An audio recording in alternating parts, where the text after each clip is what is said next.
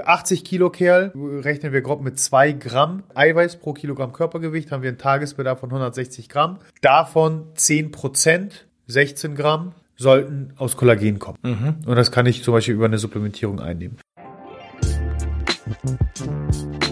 Get into the zone.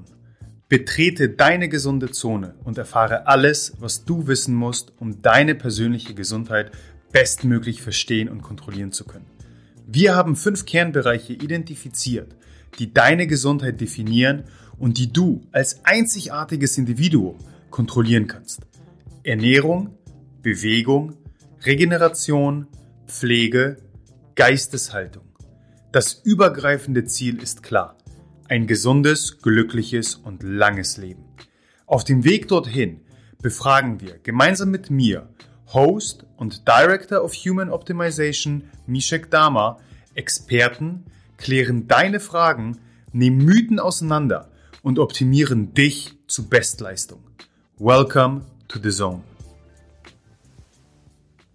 Moin und Servus, hier ist der Gesundheitsoptimierer Mishek für euch. Und mir gegenüber sitzt nicht Rupi, mir gegenüber sitzt Florian Nemke. Flo, moin Flo. Moin.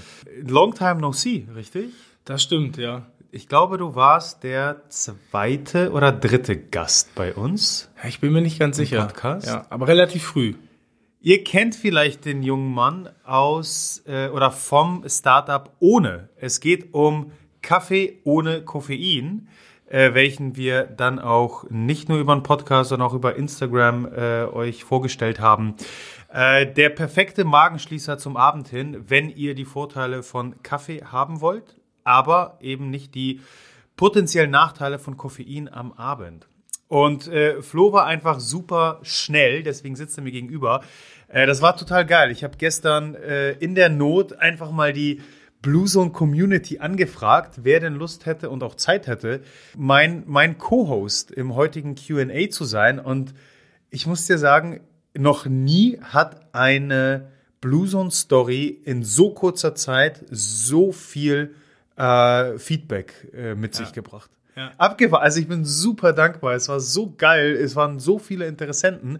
Ja, du warst äh, halt der Schnellste. Ja, sehr gut. Du hast auf den, auf den Buzzer am schnellsten gedrückt. Ja, ich, ich war auch gerade tatsächlich in Insta äh, online und habe noch was für ohne gepostet oder irgendwas gemacht. Genau unser Gewinnspiel gerade abmoderiert. Ah, und dann bin ich in mein privates Profil, habe das da bei dir gesehen. Und ich mache ja grundsätzlich immer nur das, worauf ich Bock habe. Und dann habe ich mir meinen Zeitplan angeguckt und dachte so, oh, morgen steht viel an, aber voll cool, mach einfach machen, machen wir. so. Äh, ja. Und äh, du hast schon angekündigt, äh, irgendwo auch der Hintergedanke, dass du ein, zwei persönliche Fragen auch nochmal loswerden ja, Vielleicht. Mal gucken. Die, die wir haben ja, glaube ich, einige Fragen. Ja, wir haben einige. Ja. Wir haben tatsächlich einige. Ich würde auch vorschlagen, dass wir gar nicht äh, groß drum herum quatschen, sondern du mich gleich mit der ersten Frage abholst. Ja, können wir machen. Bist bereit? Leg los. Immer. Super. Hier möchte jemand wissen, ich nehme seit zwei Monaten Triple Perform. Wie merke ich, ob und wie es wirkt? Ja, gute Frage. Also kurz vorweg, Triple Perform ist ähm, einer unserer tollen Partner und es handelt sich um das Triple Perform Kollagen, also ein Nahrungsergänzungsmittel, äh, welches äh, dich mit Kollagen versorgt. Äh, und Kollagen hat, wie so viele Nahrungsergänzungsmittel, die wir empfehlen, keine direkte sogenannte ergogene Wirkung. Äh, das heißt, eine ergogene Wirkung ist das, was du von, wenn schon mal eingenommen, zum Beispiel Trainingsboostern kennst. Dass du sofort durch äh, Stimulantien wie Koffein zum Beispiel, durch ähm, eine körperliche Reaktion wie Kribbeln, durch Beta-Alanin, eine Aminosäure, dies hast du bei Nahrungsergänzungsmitteln wie eben Kollagen oder wie Omega-3, Vitamin D nicht. Von daher ist es schwierig, von einer direkten Wirkung zu sprechen, die du auch wirklich spürst. Äh, es sind eher Symptome und äh, das, das ähm, qualitative Biofeedback, nenne ich es mal, des Körpers, welches dir Hinweise darauf geben kann, dass es funktioniert. Denn dass es wirkt und dass es im Körper Vorteile mit sich bringt, vor allem was die Regeneration des passiven Bewegungsapparates angeht, was die Magengesundheit äh, angeht, das ist äh, nicht von der Hand zu weisen. Von daher ist die Frage, wie die Symptome vielleicht zu Beginn aussahen. Wenn du komplett symptomfrei bist, das heißt keine Magenschwierigkeiten hast, keine, kein Zwiepen im Knie, äh, keine Wehwehchen hast, dann wird es schwieriger sein, dies zu spüren, würde ich mal behaupten. Von daher ist es eher eine kumulative Ansammlung im Körper über eine längere Zeit, von der du profitierst und die eher im Gesamtbilde dazu führt, dass du einfach gesünder lebst. Spannend. Ich würde ich würd direkt mal ganz kurz beim Kollagen einhaken. Ja. Ähm, das ist ja ein extrem spannendes Thema gerade und bei euch äh, habe ich auch relativ viel darüber gelernt. Ja. Ähm, sag doch mal, wenn ich jetzt nicht irgendwelche ähm, Mittel habe, mhm. mit denen ich mir Kollagen zuführen kann, was sind denn da noch für Tipps? Ich glaube, Kollagen ist für die meisten noch super wenig greifbar. Ja, ja schon. Also das, das merken wir auch immer wieder ähm, wie es überhaupt zu kategorisieren ist. Und letztendlich ist ja Kollagen nichts weiteres als eine weitere Eiweißstruktur. Und bei Eiweißpräparaten sind wir ganz schnell in der, ich sag mal, Fitness-Szene, wo es darum geht, Muskeln aufzubauen. Und dann reden wir immer über diese essentiellen Aminosäuren, also BCAAs oder EAAs, äh, um alle essentiellen aufzunehmen. Oder grundsätzlich von, das war sogar mal eine Quizfrage bei Instagram von 20, 22, je nachdem, wie man es definiert, Aminosäuren. Fakt ist allerdings, wir haben im Körper über 250 Aminosäuren. Und es geht nicht immer nur um anabole Muskelaufbauprozesse, sondern Proteinstrukturen sind ja in, jeder Zelle enthalten oder jede Zelle besteht aus Eiweißstrukturen. Und Proteine übernehmen zahlreiche Funktionen im Körper, also auch zum Beispiel als Botenstoffe, als Hormone oder eben wie Kollagen im passiven Bewegungsapparat und bilden damit auch Haut, Haare, Nägel, Knochen, Sehnen, Bänder, Gelenke, Knorpel. All das sind äh, Kollagenstrukturen. Äh, wie du es aufnimmst, wenn es nicht gerade als Supplement daherkommt, über primär erstmal tierische Produkte. Wir haben keine veganen Kollagenstrukturen. Ähm, das macht dann eben auch eine Supplementierung für Veganer sehr, sehr spannend. Und ansonsten sind es eben all die Strukturen, die ich auch gerade benannt habe, was eben zeigt, dass es durchaus mal Mangelware sein kann. Denn Kollagen kommt eben vor in Haut, Knochen, Sehnen, Knorpel, Bändern. Alles Bestandteile des Tieres, welche wir zwar im Nose-to-Tail-Ansatz sehr stark propagieren, aber welche wir sehr selten essen, weil ich weiß nicht, sind Seen lecker? Ich kann es dir nicht mal sagen. Ich weiß auch nicht genau. Also ich weiß, dass so äh, tatsächlich Sehnen eine Delikatesse in China sind. Ja. Aber wir, wir driften ab. Ja. Der beste Einstieg in das Thema oder was wir als auch sehr leckere Option äh, zeigen und was quasi das Rezept schlechthin ist, von dem wir immer wieder sprechen, ist unsere Knochenbrühe. Mhm. Und ich habe schon geluschert, wir haben tatsächlich, vielleicht können wir das einmal vorziehen. Äh, eine der letzten Fragen ist nämlich, wie macht ihr eure Knochenbrühe? So, sehr gut. Wollen wir das hier, hier mit abdecken? Ich würde sagen, es passt perfekt. Oder? Ja. Äh, an der Stelle will ich auch gar nicht so viele Worte verlieren, denn in den Shownotes verlinken wir einfach zu unserem hervorragenden Bone Broth oder Knochenbrühe Rezept, welches wir in unserem Blogcast, also auf unserer Webseite, wo wir unsere Blogartikel und unsere Podcast-Folgen äh, festhalten, dort haben wir das äh, Rezept einmal komplett mit allen Details äh, runtergeschrieben. Und das ist der beste Einstieg, wirklich, wenn es auch darum geht, über die natürliche Ernährung äh, genügend Kollagen aufzunehmen. Top. Und äh, da auch natürlich ganz wichtig, du sagst es immer, ich kann es als leidenschaftlicher Hobbykoch nur bestätigen, holt euch Top-Zutaten, frische ja. Zutaten, weil dann holt ihr auch das Beste aus dieser Knochenbrühe Absolut, raus. absolut. Also vor allem im Zeitalter der Massentierhaltung ist es extrem wichtig, bei tierischen Produkten auf die Qualität zu achten.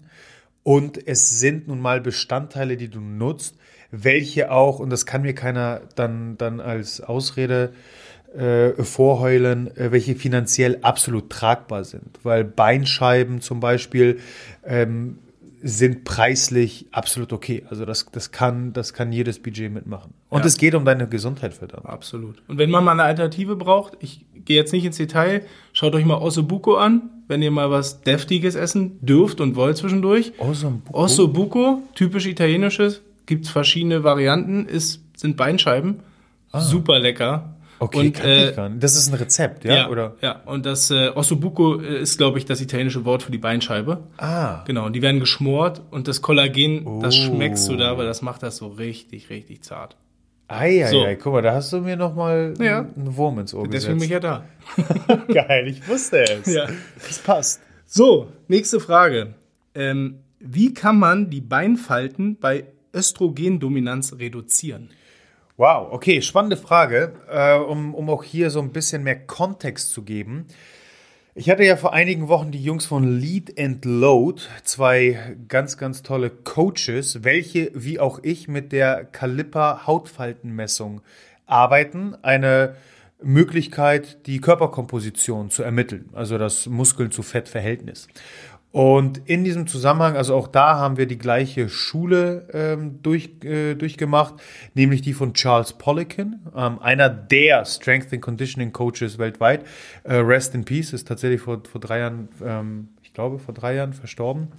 Auf jeden Fall hat er oder er ist Pionier gewesen in der Annahme, dass die Ansammlung von Körperfett an bestimmten Körperstellen sehr stark mit einer hormonellen Disbalance zusammenhängen und wir dementsprechend Rückschlüsse ziehen können, wie es im Körper hormonell aussieht. Das heißt, ähm, du kennst das Spiel, du hast zwei Personen, gleich groß, gleich schwer, aber einer speichert extrem viel Bauchfett und der andere doch eher an den Armen oder zum Beispiel an den Beinen. Und dementsprechend glaube ich, in dem Zusammenhang ist, ist die Frage auch gemeint, denn vor allem bei Frauen findet sich häufiger eben eher die Birnenform, wo vermehrt Körperfett in der unteren, in unteren Körperregionen gespeichert wird, also Hintern, Po, Oberschenkel, Beine. Und dieses steht eben im Zusammenhang mit einer Östrogendominanz. Mhm. Die ganze Theorie ist ähm, super spannend und auch ich baue meine, mein Coaching, wenn zum Beispiel eine Körperfettmessung ähm, ein, eine Rolle spielt, mit ein an der Stelle muss aber gesagt sein, es ist eine Annahme von vielen und es kann eine gewisse Tendenz zeigen, aber ich würde mich nicht zu sehr darauf versteifen. Ja, weil es sind einfach zu viele Lifestyle-Faktoren, die dann immer eine Rolle spielen, die eben auch damit mitverantwortlich sein können, warum Körperfett in einer bestimmten Region mehr gespeichert wird als in anderen zum Beispiel. Aber wenn wir eben äh, dann bei dem Thema sind, beziehungsweise ähm, irgendwo festhalten können, es wurde eine Östrogendominanz festgestellt, dann ist immer erstmal die Frage, ähm, also wie wurde es gemessen und worauf basiert diese Östrogendominanz tatsächlich? Liegt es daran, dass eben weibliche Hormone, Östrogene vermehrt vorhanden sind? Oder liegt die Östrogendominanz vor, weil der Gegenspieler Progesteron zu gering vorhanden ist? Das heißt, da ist die Frage, ne? ist der Östrogenspiegel extrem hoch oder einfach im Verhältnis zum Gegenspieler Progesteron zu gering? Weil dementsprechend werde ich auch ähm, unterschiedlich vorgehen. Wenn auf hormoneller Ebene festgestellt wurde, dass zum Beispiel der Progesteronspiegel zu gering ist, was sehr, was häufiger mal bei Frauen eine Rolle spielen kann, wird auch dann, und das ist eine der wenigen Ebenen, wo ich es als sinnvoll betrachte, ähm, hormonell supplementiert mit Progesteron. Das geht häufig einher auch mit einem gestörten Zyklus, welcher nicht regelmäßig erscheint. Und da macht es absolut Sinn, unter ärztlicher Begleitung natürlich, äh, mit Progesteron zu arbeiten. Wenn es darum geht, ähm, ich sag mal etwas ähm, natürlicher die Hormonspiegel auszugleichen, sind es die Lifestyle-Faktoren, die wir uns anschauen sollten und vor allem eben die Ernährungsfaktoren, um eine Östrogendominanz irgendwo auszugleichen. Die Frage ist natürlich auch, in welchem Alter das Ganze stattfindet, weil sehr häufig entwickelt sich eine Östrogendominanz zu Zeitpunkten, wo, ich sag mal, die Hormone Achterbahn fahren, Pubertät, Schwangerschaft, Wechseljahre, so das sind so die drei, drei Klassiker. Aber in unserem modernen Zeitalter leider haben wir eine sehr hohe Korrelation zwischen Östrogendominanzen und Übergewicht. Es hängt sehr, sehr häufig zusammen. Das heißt, da ist es auch erstmal ganz pragmatisch betrachtet die Frage, können wir die Körperkomposition optimieren? Macht es Sinn, Körperfett erstmal zu verlieren? Und damit würde auch wahrscheinlich eine Östrogendominanz zumindest reduziert werden können. Wenn es um einzelne Ernährungsfaktoren geht, dann hat sich gezeigt, dass der Einsatz von Kreuzblütlern, also Brokkoli, Rosenkohl, Blumenkohl, Pak Choi, ähm, tatsächlich dazu beitragen kann, die, die Östrogenspiegel besser auszubalancieren. Dann ganz, ganz entscheidend und auch hier wieder leider ein, ein kleiner Winky-Wink an die Veganer oder alle, die eine limitierende Ernährungsweise eingehen, wo bestimmte Lebensmittel, Lebensmittelgruppen gestrichen werden. Es sind gewisse, vor allem Mikronährstoffe, die entscheidend dafür sind, dass auf hormoneller Ebene vor allem eben die, die Östrogene, wenn sie eher aus dem Körper geschleust werden sollen, dies auch tun. Und dafür verantwortlich ist äh, Vitamin B6, Vitamin B12, was bei allen Veganern zum Beispiel eben ein Thema ist, Vitamin C, E, Selen und Magnesium. Jetzt müssen wir nicht großartig uns auf die Suche begeben nach den allerbesten Magnesiumquellen, wobei Magnesium tatsächlich ein Nährstoff ist, Mikronährstoff, äh, den ich auch sehr stark supplementiere, weil wir da den größten Mangel aufweisen. Aber ich muss jetzt nicht erpicht darauf achten, immer Vitamin C aufzunehmen. Eine vollwertige Ernährung, wo ich primär Lebensmittel und nicht Supermarktartikel ähm, verspeise, wird dafür sorgen, dass ich all die genannten ähm, Nährstoffe ausreichend aufnehmen werde. Und dann kommen weitere Faktoren ins Spiel. Ich habe schon angedeutet, äh, eine Optimierung der Körperkomposition, äh, wo dann die Trainingskomponente eine große Rolle spielen kann, wo Krafttraining auch für Frauen sehr, sehr sinnvoll ist, weil auch das hilft, die Hormonspiegel auszubalancieren. Chronischer Stress ist extrem entscheidend, das heißt Stressmanagement-Tools wie Box Breathing zum Beispiel anwenden. Und als letzter Punkt ganz, ganz offensichtliche Faktoren, äh, Rauchen und Alkohol. All das hat einen negativen Einfluss auf hormonelle Spiegel. Super ja. spannend. Ja, tatsächlich. Und sehr komplex. Äh, es ist super. Ja. Also alles, was auf hormoneller Ebene sich abspielt, ist brutalst komplex. Ja. Deswegen meinte ich zu Beginn, äh, versteife ich mich ungern ähm, auf, auf einzelnen Aspekten, weil es sind einfach so viele Lifestyle-Faktoren, die eine Rolle spielen, wo man wirklich unter sehr, sehr vielen Betrachtungsweisen das ganze System anschauen muss. Und zu einem gewissen Maße geht es auch leider nicht über ein Trial and Error. Das wollte ich gerade auch sagen. Das, das ja. kenne ich von mir selber. Du kommst nicht drum herum, kontinuierlich auszuprobieren, genau. wenn du wenn du es wirklich wissen möchtest. Genau so, so ist ja. es. So, nächste Frage. Wir kommen wieder äh, wieder dichter, noch dichter wieder zum Thema Food. Oh ja. Mehl. Ich liebe es. Es geht um Mehl. Die Frage ja. ist nämlich, welches Mehl, äh, wenn Mehl, welches und warum? Äh, Dinkel, Weizen, Vollkorn und was wir nicht alles kennen. Ich finde es ein super spannendes Thema. Ich muss mich damit auch sehr viel beschäftigen. Echt? Also, ja. äh, weil meine Antwort ist recht kurz. Das äh, oder das Mehl, welches dir am besten schmeckt. Ja. Ich meine, wir, wir sind irgendwo auch in dieser äh, gluten-free-Zeit äh, und witzigerweise ist es bei uns in Deutschland nur minimal ausgeprägt. Wenn du in andere Länder, also UK, ich glaube, da hast du gar kein, da, da, da ist Gluten komplett verbannt worden. Also fühlt sich zumindest so an. Tatsache ist allerdings, ich meine, für mich ist, geht es eher mit der Frage einher, okay, essen wir Lebensmittel oder Frankenstein Foods, also Supermarktartikel und wie lang ist die Zutatenliste dahinter und wie stark verarbeitet, ähm, industriell hergestellt ist es.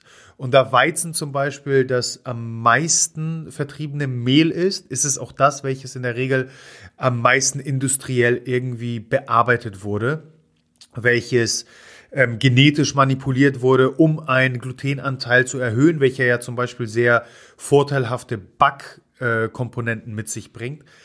Ähm, aber ansonsten, ich habe weder Präferenzen oder ich bin der Letzte, der jetzt behaupten würde, Dinkel ist besser als Weizen.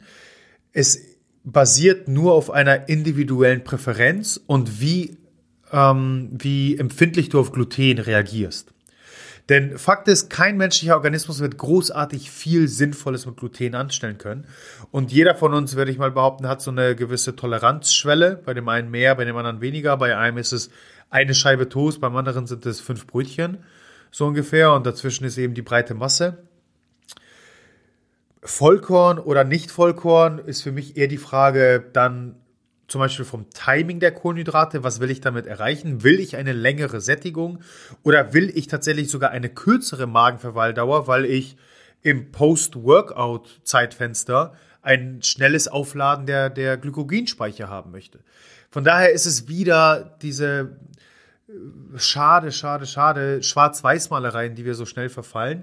Und für mich grundsätzlich den einzigen Hinweis oder Tipp, den ich an der Stelle geben möchte, ist, such dir einen Bäcker des Vertrauens und setz auf ein ähm, Sauerteigbrot. Und ob das jetzt Weizen oder Dinkel ist, ist völlig egal. Aber der Fermentierungsprozess und wieder die beste Zutat überhaupt, Zeit, dann wären wir wieder bei der Knochenbrühe ja. auch, ist hier entscheidend, weil es hilft dabei, die Glutenenzyme abzubauen und dadurch das Brot, egal aus welchem Mehl es ist, deutlich ähm, empfänglicher, verträglicher zu ja. machen.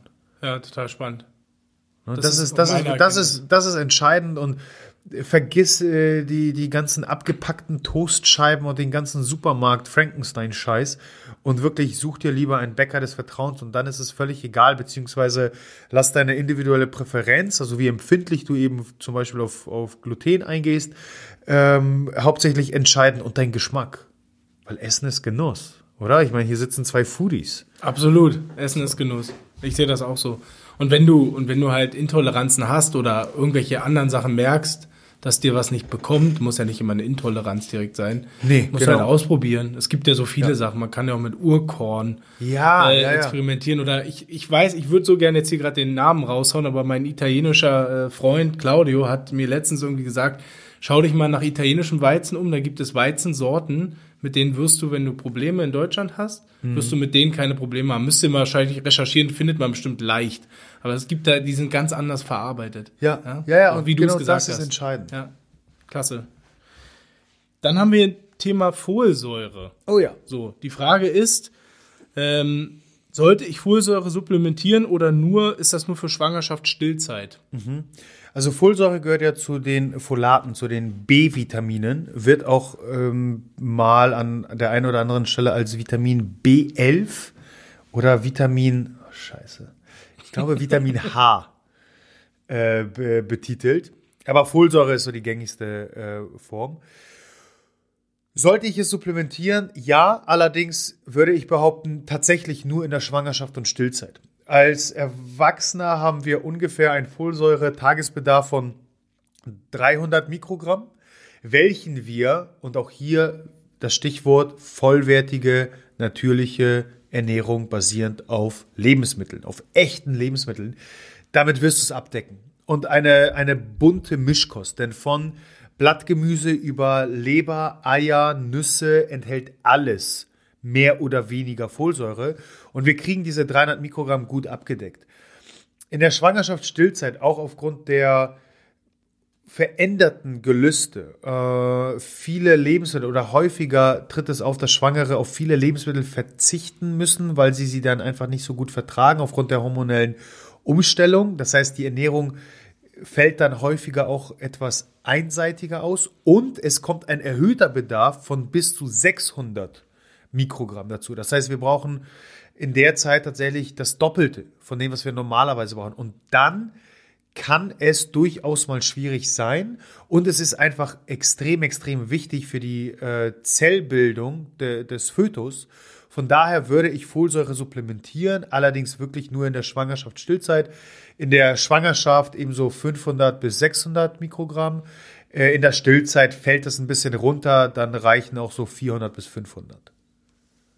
Haken ja. dran. Genau, und da kann man, das ist eins der we wenigen Supplements, wo man äh, nicht viel falsch machen kann. Weil äh, Folsäure wird synthetisch hergestellt, äh, gibt es nur in, in dieser Form. Das heißt, da haben wir weniger die Problematik, wie es zum Beispiel bei Magnesium sein kann, wo du immer noch haufenweise Magnesiumoxidpräparate auf dem Markt hast, welche, so wie sie den Körper betreten, ihn auch so wieder verlassen da kann man wirklich nicht viel falsch machen. Mhm. Da würde es wahrscheinlich sogar äh, Doppelherz von Budni machen.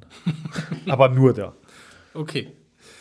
Ähm, ja, spannend. Die nächste, und die nächste Frage ist noch spannender, beziehungsweise da musst du wahrscheinlich aufpassen, dass du jetzt hier nicht äh, stundenlang redest, weil sie, so, weil sie so interessant ist. Du darfst in die Glaskugel gucken. die Frage ist nämlich, wie entwickelt sich die Ernährungsweise der Menschen in den nächsten Jahren? Wow. Das ich glaube, ich versuche nicht mit drauf einzugehen, weil sonst reden wir jetzt hier wirklich. Ja, ich meine, wir könnten wirklich eine ganze Folge ja. nur zu dem Thema aufbauen.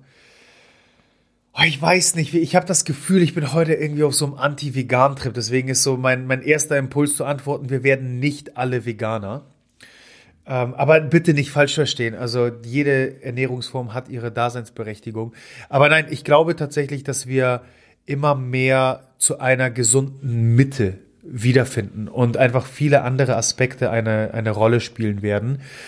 Und wir ich bin, ich bin ja immer, ich bin ja so ein positives Kerlchen. Ich bin überzeugt, dass wir aufhören werden, eben oder immer weniger in diese Schwarz-Weiß-Malerei verfallen werden und eben ein, ein gesundes Mittelmaß wählen, wo auch Aspekte natürlich der, der Nachhaltigkeit, der Qualität, der Funktionalität eine Rolle spielen werden. Äh, das ist ein Stichwort, wo ich glaube, dass wir eine immer weiter äh, stärker werdende Entwicklung hin haben werden zur funktioneller Ernährung. Das heißt, die Fusionierung, nenne ich es mal, aus Supplementierung und Nahrungsaufnahme, was wir immer häufiger finden, dass eben gewissen Nahrungsmitteln einzelne Nährstoffe zugefügt werden, um die Funktionalität zu, zu verbessern, zu optimieren. Dann glaube ich, was ein großer Trend ist, den ich jetzt schon sehe und der deutlich stärker immer weiter wachsen wird, ist der Eigenanbau, die Selbstversorgung. Ich, ich habe tatsächlich vorgestern mit einem Kunden ein spannendes Gespräch gehabt, der nicht weit äh, von Hamburg gerade, ich weiß nicht wie viele, äh, zig Hektar Land gekauft hat. Mhm. Weil er dort selbst anbauen möchte. Natürlich auf großer Skala. Aber sei es der äh, Kräutergarten auf dem Balkon oder eben die Länder. Ich glaube, dahin, in diese Richtung wird sich viel entwickeln. Äh, und grundsätzlich, was wir jetzt schon sehen, eine, eine deutlich stärkere Wahrnehmung für das Thema Ernährung in Verbindung mit Gesundheit. Was mich extrem freut, weil ich irgendwo das Gefühl habe, dass, dass wir, ja, ich hoffe, dass wir einen Beitrag eben dazu leisten können. Aber es ist wirklich die, die Realisierung, ich habe, ähm, ich komme ja gerade von, von einer Blueson-Kur mit einem Kunden, der, ich glaube, das Alter darf ich sagen, äh, in seinen 60ern ist, äh, welcher eben berichtet hat und nachdem wir auch unter anderem das Einkaufverhalten studiert haben, er festgestellt hat, dass er zum Beispiel grundsätzlich mit ganz anderen Überlegungen einkaufen geht, als jetzt seine Kinder, welche in meinem und noch etwas jüngerem Alter sind, wo extremst deutlich mehr Geld ausgegeben wird für Essen, weil die Qualität im Vordergrund steht, äh, weil vielfältiger eingekauft wird, mit deutlich mehr wirklich Intention, nenne ich es mal. Weniger emotionale Gelüste befriedigen, sondern wirklich eine klare Intention. Ja. ja ich glaube, ich belasse, ich, ich würde jetzt so gerne so ja, weiterlabern. Aber das sind so, so diese Funktionalität. Äh, grundsätzlich eher ein, eine goldene Mitte, eine Balance, die wir finden. Und wirklich äh, Thema Selbstanbau. Mhm. Ja, glaube ich auch. Da passiert eine Menge. Ja? Und ich, ich glaube, es wird allgemein einfach etwas wieder natürlicher, regionaler, gesünder, was die, was den ganzen Anbau angeht. Mhm. Und ich hoffe, mein, das ist mein großer Wunsch, dass ich, dass wir das auch schaffen, dass diese Auswirkungen auch für alle Leute ähm, ähm, greifbar sein werden, denen der Zugang vielleicht nicht so, so leicht äh, fällt mhm. wie uns oder anderen Menschen, weil es gibt halt Leute aus diversen Gründen, finanzielle Gründe mal an, ganz angefangen, ja. die nicht so leichten Zugang zu diesen hochwertigen Sachen haben. Und ich hoffe, dass dieser ganze, diese ganze Bewegung dazu führt, dass auch das was sich diese Menschen beim, beim finanziellen bleiben, was sie sich leisten können, dass das auch davon profitiert. Das, ja. das wäre super wichtig, weil sonst haben wir da eine Schere. Ja, das Aber stimmt. Das auch stimmt. wieder ein Riesenthema. Ja, ja, also wo ich jetzt gerade drüber nachdenken äh, muss, äh, was ich auch super spannend finde, ist, äh, ich beobachte wirklich die ganze Zeit, wie sich dieser ganze ähm, eh, zum Beispiel Insektenmarkt oder Alternativnährstoffmarkt, mhm. nenne ich es mal, entwickelt. Ich hatte letztens einen Riegel in der Hand, der wirklich zu irgendwie 70 Prozent aus Insektenmehl bestand und der hat brutal geil geschmeckt. Ja. So, und ich glaube, da hängt, liegt ein riesiges Potenzial, um das, was du beschreibst, diese Schere eben, eben etwas, etwas äh, kleiner zu gestalten. Ja, ja. die Möglichkeiten, naja. die Vielfältigkeit. Ja. ja. Gut. Weiter geht's. Ja, jetzt kommt ein Thema: Süßstoffe. Oh ja. Habe ich gar nicht so viel Bezug zu. Erzähl doch mal, kann man sich an künstliche Süßstoffe gewöhnen, wenn man sie nicht verträgt? Ja, schwierig. Äh, tatsächlich schwierig. Also wir müssen bei Süßstoffen einmal splitten, aufteilen. Also beziehungsweise der, der übergeordnete Begriff sind Zuckeraustauschstoffe und darunter fallen Süßstoffe. Das ist alles, was wir eher, ich sag mal, jetzt in der äh, Lebensmittel-Food-Welt in flüssiger Form wiederfinden. Die Coke Zero, die, die, die Leitgetränke. Ähm, das heißt, das sind all die Sachen wie Aspartam, ähm, Zyklamat, ähm, Acesulfam K, Saccharin. Das sind die Süßstoffe. Und dann haben wir nochmal die Zuckeralkohole. Diese finden sich eher wieder in fester Nahrung, das heißt im Eiweißriegel, in der Kaugummipackung. Und dort können wir bereits auf jeder Kaugummipackung lesen, kann bei größeren Mengen abführend wirken. Denn tatsächlich so wirken Zuckeralkohole. Das sind dann all die, die auf Ol enden. Xylitol, Sorbitol. Mhm. Äh, genau, die finden sich dort wieder. Dort haben wir das Problem, dass sie eben durchaus, und die Studienlage ist sich da ich sag mal, sie steckt noch sehr in den Kinderschuhen. Die meisten Studien, die dazu äh, stattgefunden haben, wurden an Ratten ausgeführt. Es gibt kein, keine eindeutigen Hinweise dar, dar, darauf, dass Zuckeralkohole tatsächlich die Mikrobiota, also unsere Darmbakterien, zerstören, schädigen, schlecht für sie sind, aber sie zeigen äh, durchaus eine Tendenz dahingehend. Ich glaube, auch da ist es bei über sieben Milliarden einzigartigen Schneeflocken da draußen individuell ganz, ganz unterschiedlich, wie, wie wir reagieren. Auch da ist die, macht die Dosis das Gift. Das heißt, bei einem ist es der eine Eiweißriegel, der durchrattert und beim anderen sind es fünf.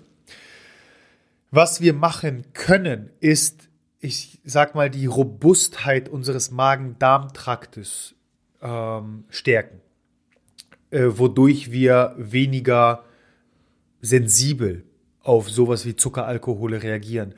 Denn wenn zum Beispiel ein Eiweißriegel als extremes Genussmittel in meiner Ernährung einen, einen Platz hat, dann wäre es schade, wenn ich darauf komplett verzichten muss. Aber wenn ich es schaffe, durch den Einsatz von ähm, Präbiotikern, also zum Beispiel wie Inulin, welcher in Chicorée ganz viel vorkommt, ein, ein sehr förderlicher Ballaststoff, äh, durch die Aufnahme von fermentierten Lebensmitteln, durch die Aufnahme von äh, Kollagen enthaltenen Lebensmitteln, Knochenbrühe, mein Magen-Darm-Trakt äh, bestmöglich optimal gesund zu gestalten, durch eine klare Mahlzeitenstruktur, wo ich nicht dauernd Verdauungsenzyme, dauernd Magensäure produzieren muss, das alles aufrechtzuerhalten, dann kann man, ich sag mal, zumindest die negativen Begleiterscheinungen, die bei einer gewissen Dosis mitkommen können, irgendwo in Schach halten zu können. Ich würde aber grundsätzlich beim, beim Thema Süßstoffe ein, ein Auge darauf haben. Ist es die Coke Zero ab und an mal und irgendwie der Eiweißriegel ab und an? Oder sind es die zwei Liter Leitgetränke täglich und drei Eiweißriegel? Na? Ja, Grüße an unsere Freunde aus den USA. Eiweißriegel genau. und Cola Light. Also ich, ich, ich liebe beides ja. und ich gönne mir sehr gerne ab und an mal eine Coke Zero. Ja. Und auch ein Eiweißriegel, weil da mittlerweile tatsächlich die Food Industry mittlerweile ein paar ziemlich geile Sachen rausgebracht ja. hat. Und bevor ich mir einen Snickers reinziehe, dann doch vielleicht etwas potentes Eiweiß. Aber ich achte darauf, dass es eben nicht Überhand gewinnt. Ja, total. Habe ich eine ganze Menge gelernt gerade. Das freut mich sehr. Ja. ähm, ich ziehe mal jetzt zwei Fragen zusammen und äh, zwar geht es so. jetzt um euch. Oha. Wie läuft es bei euch und wo seht ihr euch in fünf Jahren? Puh. Schön, ne? Ja, also auch hier könnte ich natürlich extremst ausholen, weil, also wie läuft es bei uns? Äh, es läuft super. Wir lassen uns von Corinna nicht kleinkriegen.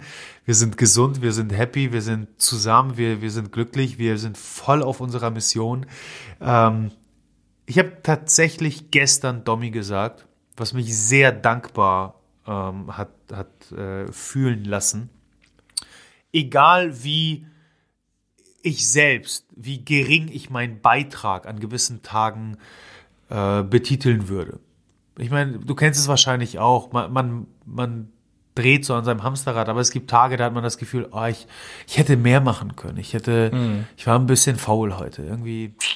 Es gibt solche Tage. Absolut. Egal wie gering mein Beitrag ausfällt, es ist in den letzten Jahren wirklich nicht ein Tag vergangen, wo ich nicht mindestens einer Person dabei helfen konnte, ein gesünderes, vielleicht sogar glücklicheres Leben zu führen. Cool. Und scheiße, das ist so viel wert. Da, in dem Moment dachte ich, fuck, was für einen geilen Job habe ich denn bitte? Ja. Also der, dieser Beitrag, das leisten zu können, hat mich einfach so happy gestimmt in dem Moment. Und dementsprechend läuft es richtig gut, weil an ganz vielen Tagen ist es sogar viel mehr als nur eine Person.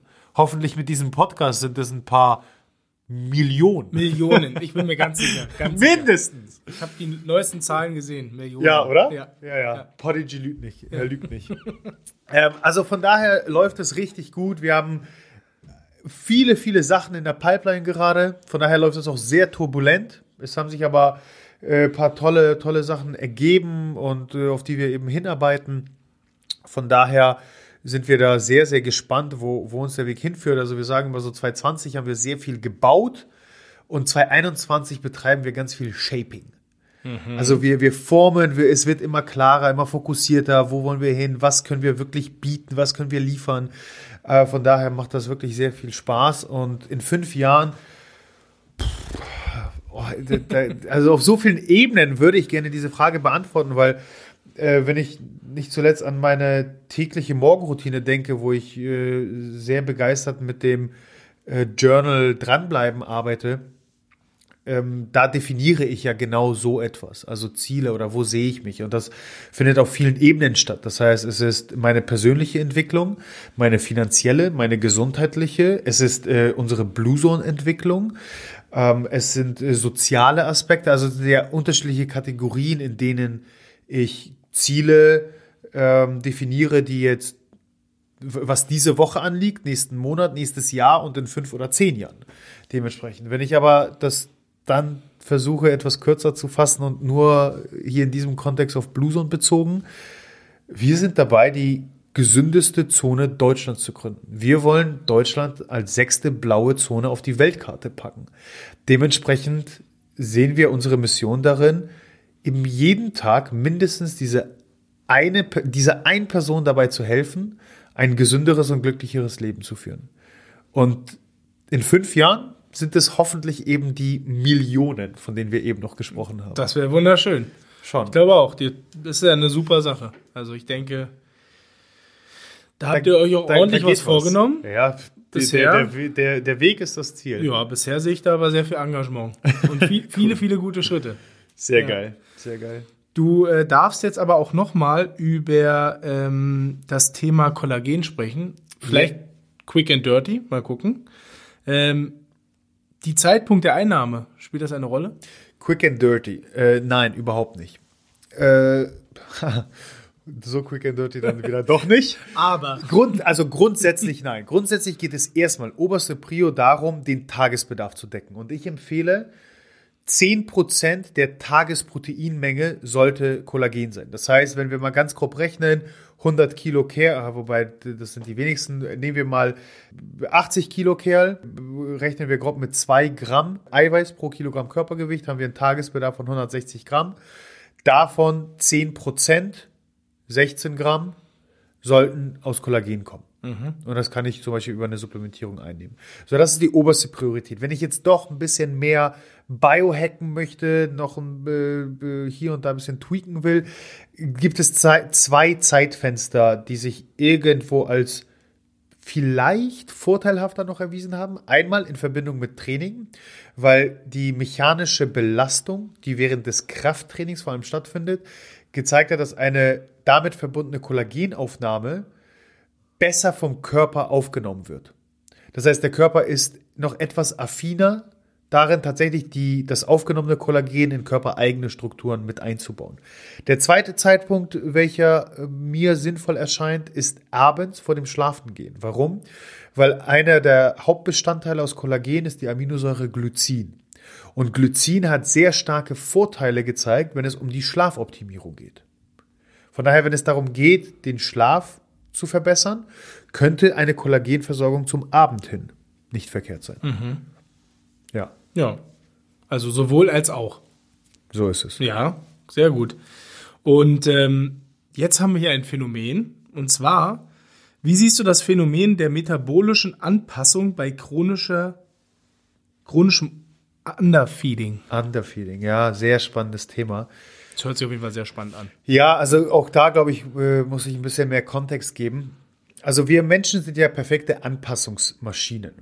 Und wenn wir vom Metabolismus sprechen, dann meinen wir nichts anderes als unseren Stoffwechsel. Also letztendlich das Zusammenspiel aus sämtlichen ähm, Energie-Input und Output-Geschehnissen im Körper. Alles, was wir an Energie aufnehmen durch Nahrung, alles, was wir an Energie umsetzen durch, durch Bewegung, Stress, ähm, all das, was an Regenerationsprozessen vor allem in der Schlafenszeit stattfindet.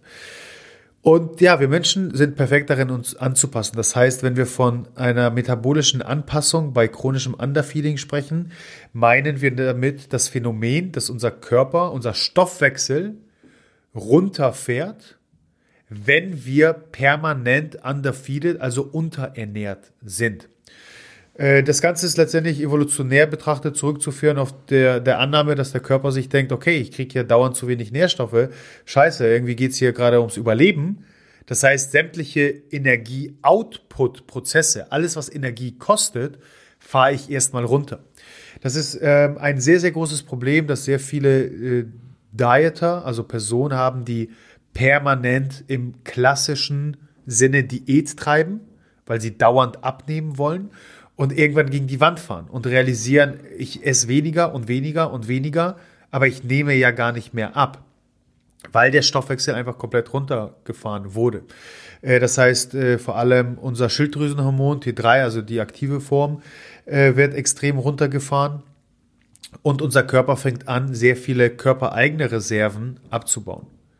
Mhm.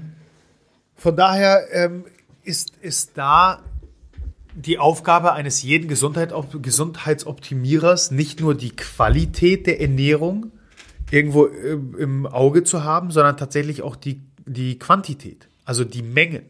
Und im Zuge des Kennenlernens des eigenen Körpers macht es absolut Sinn, eben auch mal zu tracken um zu wissen, hey, wie viel Energie, wie viel Kalorien brauche ich eigentlich? Wie kann ich das auf meine Nährstoffe aufteilen, damit ich meinen Bedarf an Makro- und Mikronährstoffen adäquat abdecken kann? Ich möchte niemanden äh, dazu animieren, es sei denn, du hast tierisch Spaß darin, jedes Lebensmittel auf eine Waage zu legen, sein Leben lang zu tracken. Aber im Buch sprechen wir von einem Zeitraum von acht bis zwölf Wochen, wo es absolut Sinn macht, mal diese Erfahrung zu sammeln, was mir extrem dabei helfen wird, meine Ernährung individuell besser auslegen zu können. So richtig problematisch und so richtig schwierig oder gar gefährlich wird das Thema der, des chronischen Underfeedings, je nachdem wie schwer es ausfällt, wenn dann wieder versucht wird, normal zu essen. Das heißt, reden wir hier da muss man ganz klar unterscheiden äh, von einem chronischen Underfeeding, wo ich auf Makronährstoffebene meinem Körper immer etwas weniger Energie zuführe, als er eigentlich benötigt. Also in Zahlen ausgesprochen, ich brauche, ich habe einen Tagesbedarf von 2500 Kalorien und nehme äh, 2300 auf. Das kann sogar gesundheitliche Vorteile mit sich bringen hinsichtlich der Langlebigkeit, wie sich gezeigt hat. Oder sprechen wir hier von einem extrem Underfeeding, wo ich auf Makro- wie auch auf Mikronährstoffebene eine sogenannte Malnutrition erlebe. Das heißt, mein Körper kriegt nicht genügend Nährstoffe, um alle biologischen Prozesse des Körpers voranzubringen. Vor allem auf Mikronährstoffebene, wenn wir dann, wenn es dann soweit ist, dass der Körper zum Beispiel Knochensubstanz abbauen muss, um genügend Kalzium dem Körper zur Verfügung zu stellen. Dann wird es gefährlich. Und so richtig gefährlich wird es, wenn dann eben versucht wird, wieder normal zu essen das Ganze wurde festgehalten im äh, Minnesota Starvation Study. Dazu verlinken wir einmal, äh, basierend auf der Tatsache, dass bereits im, im alten Rom dies fest, festgestellt wurde, dann hat sich das aber wiederholt zur Zeiten des Zweiten Weltkrieges, wo man realisiert hat, dass ähm, Kriegsgefangene, also äh, KZ-Gefangene vor allem, es vermehrt Todesfälle gab, wenn, als sie äh, wieder, wieder freigelassen wurden und äh, normal angefangen haben zu essen. Und das Ganze basiert darauf, dass während des Underfeedings der Körper eben nicht genügend Makronährstoffe und Mikronährstoffe bekommt. Äh, er kriegt auch nicht genügend, er kann auch nicht genügend ähm, Glucose produzieren. Das heißt, es kommt zu einer vermehrten Lipolyse. Das heißt, es wird Energie aus den körpereigenen Fetten gewonnen. Unser größter Speicher, den wir haben. So, jetzt fange ich wieder an, nach einer extrem malnutrition Zeit wieder normal zu essen. Dann auch häufig im, im, in dem Zuge überessen, was äh, dazu führt, dass der Körper quasi überflutet wird mit Glucose dass er damit gar nicht so richtig arbeiten kann, weil das Hormon Insulin ja jahrelang quasi ausgeschaltet wurde. Mhm. Und es kommt zu einer extremen Disbalance der Mikronährstoffe intrazellulär, also in der Zelle, und extrazellulär, also auch im Blut zwischen den Zellen. Und das kann tatsächlich sogar bis zum Tod führen. Von daher ist es, äh, und das ist äh, nicht auf dieser Extremebene natürlich, aber dieser Rebound-Effekt oder dieser aus diesem Refeeding, ähm, äh, dem Underfeeding meine ich, wieder rauszukommen, ist ein jahrelanger Prozess, wo ich sehr viele Kunden in den letzten Jahren leider und dann häufig junge weibliche Kundinnen, Stichwort Essstörung, äh, begleitet habe, wieder aus diesem chronischen Underfeeding wieder rauszukommen. Und es ist ein langwieriger Prozess, wo man wirklich sehr, sehr behutsam vorgehen muss um wieder den Stoffwechsel quasi anzukurbeln und wieder ein, ein, ein normales Aktivitätslevel aufbauen zu können. Es ist ein sehr, sehr spannendes Thema und Total. ich habe jetzt viel gelabert. Also um nur eine wichtige hier Annahme nochmal festzuhalten. Um dies zu vermeiden, weil ganz häufig findet ja ein chronisches Underfeeding auch statt, ohne dass ich davon weiß, weil es ist ja nicht gleich dieser Extremfall, den ich vorhin beschrieben habe, sondern eben so diese paar hundert Kalorien, die ich immer zu wenig nehme. Es macht absolut Sinn, über einen zumindest kurzen Zeitraum von acht bis zwölf Wochen die Quantität, also die Mengen dessen, was ich esse, im Blick zu haben und dementsprechend mal eine Zeit lang zu tracken. Das heißt, mit einer Tracking-App wie MyFitnessPal und einer Küchenwaage zu arbeiten um ein klares Bild darüber zu haben, okay, die Qualität meiner Nahrung stimmt, aber auch individuell betrachtet auf meine Bedürfnisse abgestimmt die Quantität. So, das ist so die Quintessenz. Die sehr gut. wir nochmal festhalten. Ja, das ist, das ist wichtig. Ui, sind ja auch sehr viele Themen heute. Du wolltest kein Wasser, ne? Ja, ich, ich hab's dir angeboten. Ich weiß, weiß. Mein, mein Pech. Ah. Ja, hohe, hohe Diversität auch oh, in den Themen heute. So ja? ja, das kribbelt schön. Ja, viel Spaß. Dann kriegst du keine Fragen mehr. Doch. Komm, hau raus. Ähm, wir kommen in den Schlussspurt. Und ähm, da wir heute so vielfältig sind, bleiben wir auch vielfältig. Und jetzt geht es plötzlich ums Blutspenden. Hm. Kommst du dazu, regelmäßig Blut zu spenden? Oh, ich, es ist eine billige Ausrede, aber durch Corinna habe ich irgendwie den Flow verloren. Davor mhm. war ich sehr regelmäßig. Mhm. Blutspenden, ja, ja. Tatsächlich. Ich kenne das. Ich also es bisschen, ist doof, weil, weil es funktioniert ja immer noch und es ist immer noch super wichtig. Ja. Und mit dieser Frage habe ich jetzt beschlossen, es wieder aufzunehmen. Okay, dann darfst du nämlich auch dazu erzählen, Na? wenn du das dann wieder machst, hat das dann auch positive Auswirkungen auf deinen Körper? Ähm, ja, äh, hat es. Also nicht, dass ich sie wahrscheinlich so nötig hätte, aber regelmäßiges Blutspenden hat einen gesundheitlichen Vorteil und zwar kann es bei äh, Hypertonie, also erhöhtem Bluthochdruck helfen. Und es hat sich eben gezeigt, dass regelmäßiges Blutspenden den Blutdruck senken kann. Hm. Das heißt, alle ähm, äh, Bluthochdruck-Patienten äh, da draußen regelmäßig Blut spenden. Hm. Ja. Spannend. Klasse. Also müssten, müssten sich die Leute das vor allen Dingen merken. Mhm. Finde ich gut. Ja, in dem Zusammenhang macht es absolut Sinn. Sehr gut, das wusste ich gar nicht. Aber es liegt daran, dass ich mich so ein bisschen mal vor Blutspenden drücke. Ja? Ja, ich habe mal schlechte Erfahrungen als Kind gemacht mit ja, aufgeschnittenen Pulsadern, nicht von mir, sondern von einem Kindheitsfreund und deswegen so dieses Gefühl, ne, die Nadel. Ja, also so. oh. ich meine, ich, ich gehe aber immer hin, ich komme da auch durch, aber aber witzig, man will nicht unbedingt. Ja, ja, ja. Ich kenne das. Also ich versuche, ich box, ich muss Box breathen ja. währenddessen, um mich zu beruhigen. Ja. Und ich halte und immer das eine Ohr zu, mit dem man das Geräusch vom Blut hört. Echt? ja. Nee, also ich kann we, we, äh, im Moment des Einstechens muss ich immer weggucken. Ja. Ich habe gar kein Problem mit Nadeln und ja, mit Blut und irgendwas, ja. aber selbst an mir, Ah, ich ja, mag das. Ich kann es verstehen. Ich kann es verstehen. Deswegen lass uns das Thema noch wechseln, weil mir ja. schüttelt Ja, ja, ja, das ist schon. Ähm, spannendes Thema kenne ich von damals von meinen Bulletproof Coffee Zeiten. MCT-Öl. Ähm, ist MCT-Öl sinnvoll als Fettverbrennungsbooster? Nein. Punkt. Punkt. Nein. Äh, Möchtest du noch was hinzufügen? Ja, komm, komm, ein bisschen gebe ich noch. Also für all, um, um auch hier erstmal ein bisschen Kontext zu schaffen, MCT steht für Middle Chained Triglycerides. Mittelkettige Fettsäuren. Ähm, letztendlich sind ja alle Fettmoleküle endlos lange oder mehr oder weniger endlos lange äh, Kohlenstoffketten. Und zum Beispiel die ganzen Omegas, also Omega-3 und Co., haben äh, 20 und ein paar Kohlenstoffe, die aneinander gereiht sind. Die mittelkettigen Fettsäuren haben zwischen 8 und 12 oder 8 und 14. Ich bin mir jetzt nicht ganz sicher, wie es definiert wird. Äh, Kohlenstoffketten. Das heißt, es sind kürzere Ketten und dementsprechend durchlaufen sie nicht äh, den ganzen äh, Verdauungstrakt, sondern stehen direkt als Energiequelle zur Verfügung was vor allem bei einer sogenannten ketogenen Ernährungsweise, also wenn ich ähm, eben Fette hauptsächlich als Energielieferant nutze, wo meine Leber Fettmoleküle in sogenannte Ketonkörper umwandelt, macht es durchaus Sinn. So, und MCT, also diese mittelkettigen Fettsäuren, weil sie eben so viel kürzer sind, können auch die äh, Blut-Hirn-Schranke passieren und dementsprechend dem Gehirn als ähm, Energiequelle zur Verfügung stellen, beziehungsweise die Ketonkörper daraus. Naja, das heißt, als Energiequelle, vor allem bei eben einer sehr kohlenhydratarmen ähm, Diät, macht es absolut Sinn.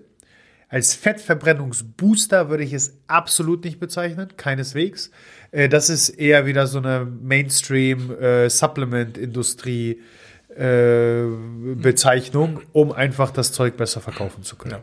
Von der habe ich ja noch gar nicht gehört, von dieser Mainstream-Supplement-Bewegung. Nee, Überhaupt nicht. ja, ja, okay.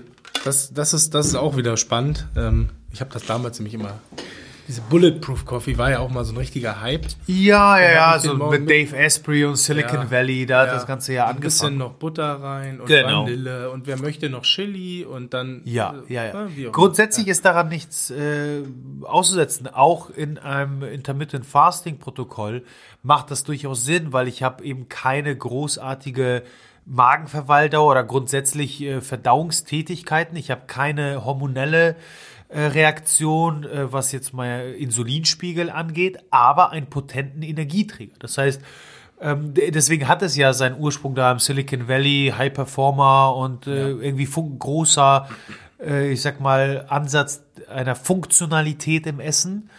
da macht es absolut Sinn und auch ich habe sehr gerne von unseren tollen Partnern Ahead, die haben nämlich ein, ein quasi Bulletproof Powder rausgebracht. Hm äh, beziehungsweise äh, ein Kollagen-MCT-Mix. Und das ist sehr häufig mittags äh, mein, mein, ja, nennen wir es mal so ein Zwischensnack. Ja. Okay. Ja. Gut, sehr gut. Und dann darfst du uns last but not least noch einen Einblick in deine Persönlichkeit geben. Oh. Ja, es geht um dein Studium. Aha. Warum oder wieso hast du dich für ein Ökotrophologie-Studium entschieden, wenn du uns das verraten möchtest? also, wir sind hier ja unter uns. Ja. Ganz ehrlich, weil ich Schiss hatte, aus Hamburg auszuziehen. Spannend, ja? Ja, also ich komme ja. doch vielen Leuten so, oder? Ja, also ich, ich war bequem, tatsächlich. Ja. Was oder, wäre denn die Alternative gewesen? Zum Beispiel. Ich, ich komme ja, ich sage immer aus einer Sportlerfamilie. Also bei uns hat immer jeder immer Sport getrieben und das war das naheliegendste und selbstverständlichste. Und eigentlich wollte ich Sport studieren. Hm. Aber wenn Sport, dann natürlich in Köln, so als beste Adresse. Und angefangen damit, dass ich zu dem Zeitpunkt sehr aktiv im Basketball war und hier in Hamburg irgendwie ein paar coole Optionen hatte, wollte ich aus dem Punkt ungern raus. Dann hatte ich eine tolle Freundin wollte hier nicht raus. Und dann, nicht zu guter Letzt, muss ich mir selbst gegenüber sehr ehrlich sein. Ich hatte tatsächlich Schiss vor dem Aufnahmetest, dass ich den nicht bestehen mhm. werde. Was ja bescheuert ist, wenn ich jetzt drüber nachdenke, ich würde dem damals, wie, wie alt war ich, 18-jährigen Mischek in den Arsch treten, weil wie kannst du vor etwas Angst haben, was du noch, was du noch nicht mal noch nicht mal angesetzt hast, es zu ja. probieren. Soll ich dir was verraten? Na? Ich habe einen gemacht. Also ja? zweimal. Echt? In ja. Köln? Nein, in Potsdam und in Erfurt. Ich wollte Sportmanagement studieren. Aha. In äh, Potsdam äh, bin ich im Weitsprung gescheitert und zwar um einen Zentimeter. Ach, bei den Probeläufen Scheiße. immer drüber. Ja. Beim Hauptsprung mit Wiederholung immer ein Zentimeter drunter. Ach, scheiße. Dem Prüfer war es natürlich egal. Und in Erfurt bin ich dann, dann wieder hin. Da gab's noch ähm, 100 Meter Lauf mit, äh, mit manueller Zeitstoppen. Äh, Stoppen von zwei Stoppern, die vier, fünf Leute gleichzeitig gestoppt haben. Da waren es Millisekunden. Und oh. da habe ich gesagt, nee, ihr könnt mich mal. Scheiße. So kommt, siehst du, so kommt man vom Sportstudium weg. Du hast dich ja. gar nicht getraut ich hab, und ich bin Aber einfach, siehst du, du bist äh, an der Stelle so, so viel mutiger als ich gewesen, weil, weil du es gemacht hast. Also das, das, das ist auch eine der Sachen, die, die mich wurmen. Nicht, dass ich, also ich bereue es nicht, dass ich nicht Sport studiert habe, weil ich bin super glücklich, wie es sich dann alles so entwickelt hat. Aber dass ich es erst gar nicht probiert habe. Naja, auf jeden Fall hatte ich genügend Ausreden, warum ich in Hamburg bleiben wollte. Und zu dem Zeitpunkt war ich hier, habe ich zum 18. meine erste Fitnessstudio-Mitgliedschaft bekommen. Äh, mein Vater seitdem natürlich mein bester Gym-Buddy. So, und die Ernährung hat eine immer größere Rolle auch einfach gespielt. Ich war damals schon knapp über zwei Meter lang und wog 79 Kilo. So, das heißt, ich war ein richtiger Spargeltarzan. So, und dann kam ich in den Herrenbereich und wurde nur rumgeschubst. So. Irgendwo muss, muss, musste Fleisch drauf. Ja. Naja, die Ernährung hat eine immer größere Rolle gespielt. Und äh, nachdem ich mir dann für das äh, Sportstudium in Hamburg zu gut war, ich, ich werde dem Typen so gerne in den Arsch treten, äh, habe ich mich nach Alternativen umgeschaut. Ja. Und äh, Ernährung super spannend, irgendwie was anderes äh, habe dann äh, so, so, so einen Online-Navigator ja. gemacht, äh, um zu erforschen, ob das denn das Richtige für dich ist. Äh, schien es zu sein. NC hat äh, ausgereicht. Also ich war schon ein richtiger Streber. Also von daher, das war, das war eigentlich gar nicht, nicht so das Problem. Und dann mittendrin. Und ja. äh, dann war es eher so ein, okay, mal gucken, was einen hier erwartet. Und während des Studiums was eher die Tatsache, die mich glücklich gemacht hat, dass ich da bereits wusste, dass ich in die Selbstständigkeit will. Weil ich da, ich hatte sehr wenige Präsenztermine. Ich äh, habe das erste Semester noch sehr fleißig besucht. Ab dem zweiten Semester habe ich bei PepsiCo gearbeitet in der Produktentwicklung, bei der Fit for Fun ähm, in der Redaktion und ähm, habe eigentlich nur die Uni betreten, wenn ich für das erste Semester das äh, ähm, Chemietutorium gemacht habe. Und da wusste ich schon, okay, ich will mir nicht irgendwie vorschreiben lassen, wann, was, wo ich wie zu machen habe und wo ich sein will. Ich will irgendwie selbst mir meine Regeln cool. aufstellen. Ja, das Studium als solche, ich meine, das hat hier in Hamburg in Bergedorf im, in einem alten Bunker stattgefunden. Ähm, so cool es erstmal klingen mag, aber dann währenddessen auch irgendwie uncool ist. Wir waren im ersten Semester, ich glaube, knapp 100 äh, Studierende, wow, so ja und davon äh, 94 Frauen. Ja. Ich glaube, das hat sich kaum verändert bis, bis heute. Kann ich mir gut vorstellen. Klingt ja erstmal total cool, aber ich war auch nie der, der, der Buddy-Typ so sehr. Ja, und dann hast du halt keine Buddies auch im Studio so richtig. Und ähm, außerdem sind Ökotrophologen grundsätzlich anders. Okay. also ich war tatsächlich mit meinem Sportbezug, ich war der Exot. Also du warst Was? anders von anders. Ja, ja. Ich war, ich war ja, der Exot. Eigentlich genau. warst du anders. Ich war anders, ja, ja.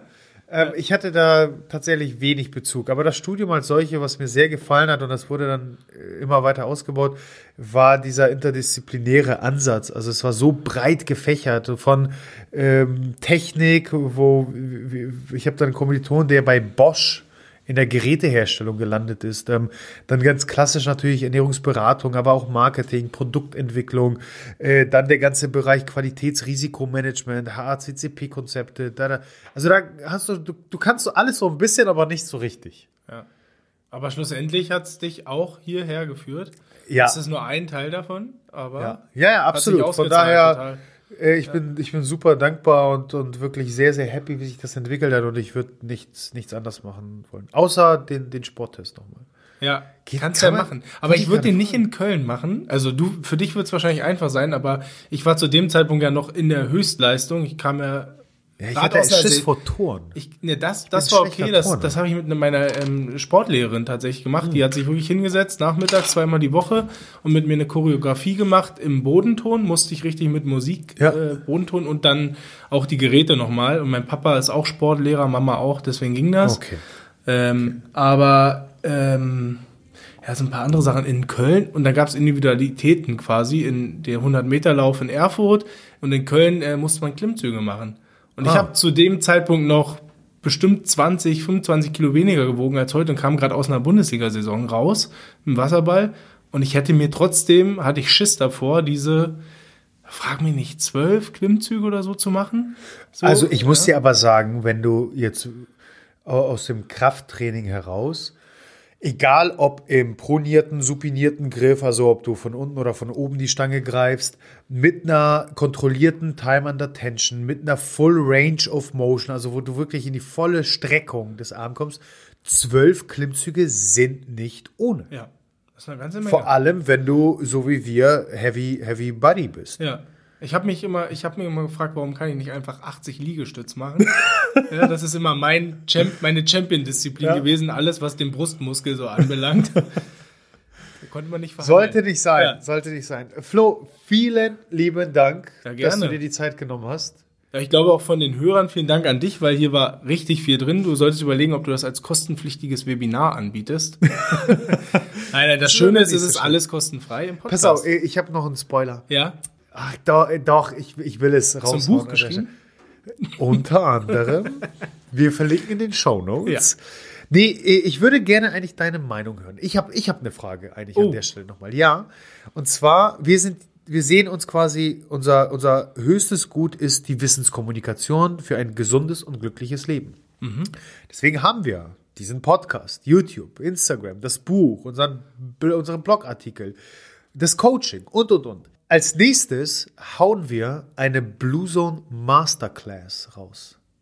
Sagt dir Masterclass was? Ja. ja. Also diese Online-Coaching-Plattform, wo die Meister ihrer Kunst, ja. Gordon ja. Ramsay zeigt dir, wie du das perfekte Steak Absolut. machst und Steph Curry, wie du den perfekten Dreier versenkst. Mhm. Darauf basierend wollen wir, und wir sind schon mitten in der Planung, eine Blue Zone Masterclass aufbauen, wo wir wirklich dir Step by Step das Einmaleins des gesünder Lebens beibringen.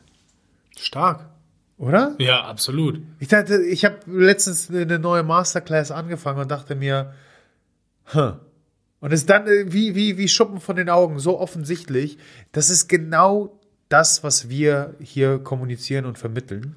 Ja. Und wir holen dich ab und bringen dir Step by Step bei, gesünder zu leben. Das klingt nach einem sehr guten Format. Ja. Und auch als Unternehmer, als Feedback, triffst du natürlich da auch direkt den Zahn der Zeit. Oder? Das Thema Lernen ähm, und zugängliches Lernen ja. ist halt super wichtig. Und ich kenne auch ein paar Leute, die sich viel damit beschäftigen, auch mit ähnlichen Formaten. Ja. Und ich habe da auch mal gedacht, also spannend. Und du machst den Leuten halt cool. das noch zugänglicher. Und cool. sie müssen nicht irgendwo rumgucken ne? und einen Mischek suchen, der ja, mal Zeit für sie hat. Ja. Prima, dann äh, würde ich sagen, machen wir die Mikros aus und dann äh, aus Unternehmersicht. Jetzt sind äh, aber alle ganz heiß. Ne? Habe hab ich noch mal ein paar, paar Fragen dann an dich. Ja. Vielen Dank. Und wir, damit meine ich dich da draußen, hören uns bereits nächste Woche wieder. Adios. Ciao. Danke, dass du deine wertvolle Zeit heute mit uns verbracht hast. Solltest du das Gefühl haben, dass die hier vermittelten Inhalte deine Gesundheit optimieren können und auch anderen weiterhelfen können, dann teile diese Erfahrung mit mindestens einer weiteren Person und hilf uns, diese Community weiter wachsen zu lassen. Über die Gesundheit des Individuums hinaus können wir nur so als Nation eine gesündere und glücklichere Identität annehmen. Wenn du es kaum bis zur nächsten Folge abwarten kannst, dann abonniere diesen Kanal um sicher keine weitere Folge zu verpassen. Darüber hinaus besuche uns auf Instagram, Facebook, auf unserer Webpage oder YouTube. Die entsprechenden Links findest du in den Show Notes. Die Wissenszone deiner Gesundheit wartet auf dich.